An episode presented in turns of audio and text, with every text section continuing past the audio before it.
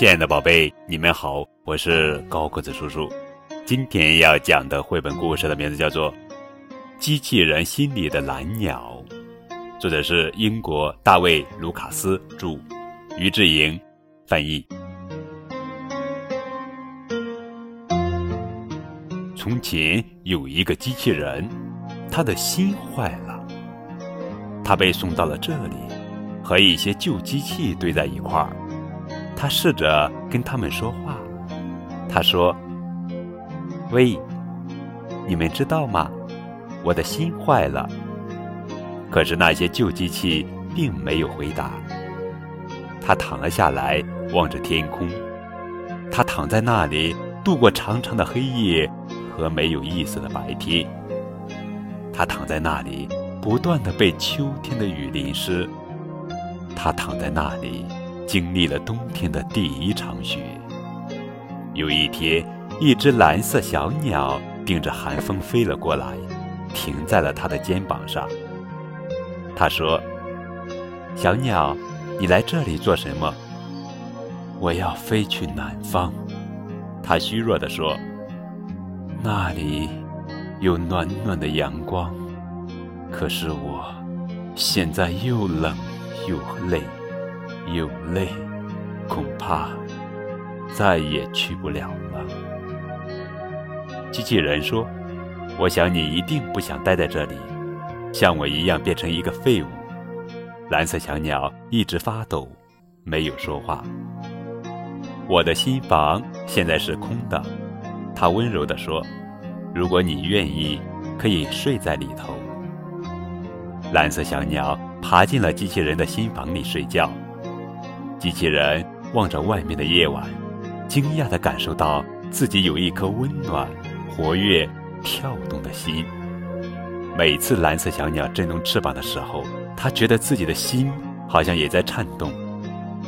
第二天早上，他的心门打开了，蓝色小鸟放声歌唱，甜美轻快的声音在冰冷的空气里传送。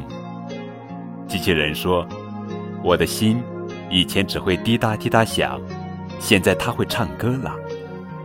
蓝色小鸟在空中飞了一小圈，机器人觉得它的心也在飞翔，还发出咯吱咯吱的声音。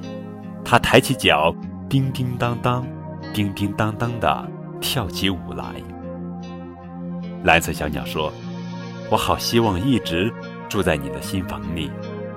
如果我继续留在这里，一定会冻死的。”冬天很快就要来了，我还有很长的路要走，可是我不知道还有没有劲儿。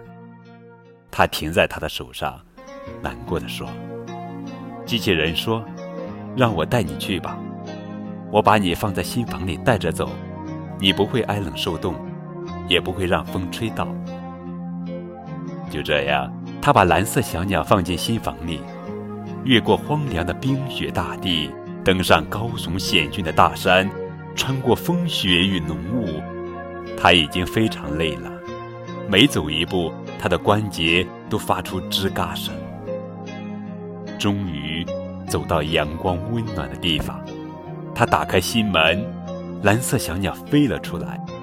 小鸟唱个不停，并且一直呢喃：“谢谢，谢谢，谢谢。”机器人。朝他伸出手臂，可是再也没有办法向前走一步了。他的力气全部用完了。把我的心房当做你的家吧。他越说声越小，最后垂下了头。蓝色小鸟一直住在机器人的心房里，机器人仍然站在那里。他的两只手臂向外伸着，像一棵空心的老树，成了爱唱歌的小鸟每年都来住的家。好了，宝贝，这就是今天的绘本故事《机器人心里的蓝鸟》。更多互动点播故事，可以添加高个子叔叔的微信账号，字母 FM 加数字九五二零零九就可以了。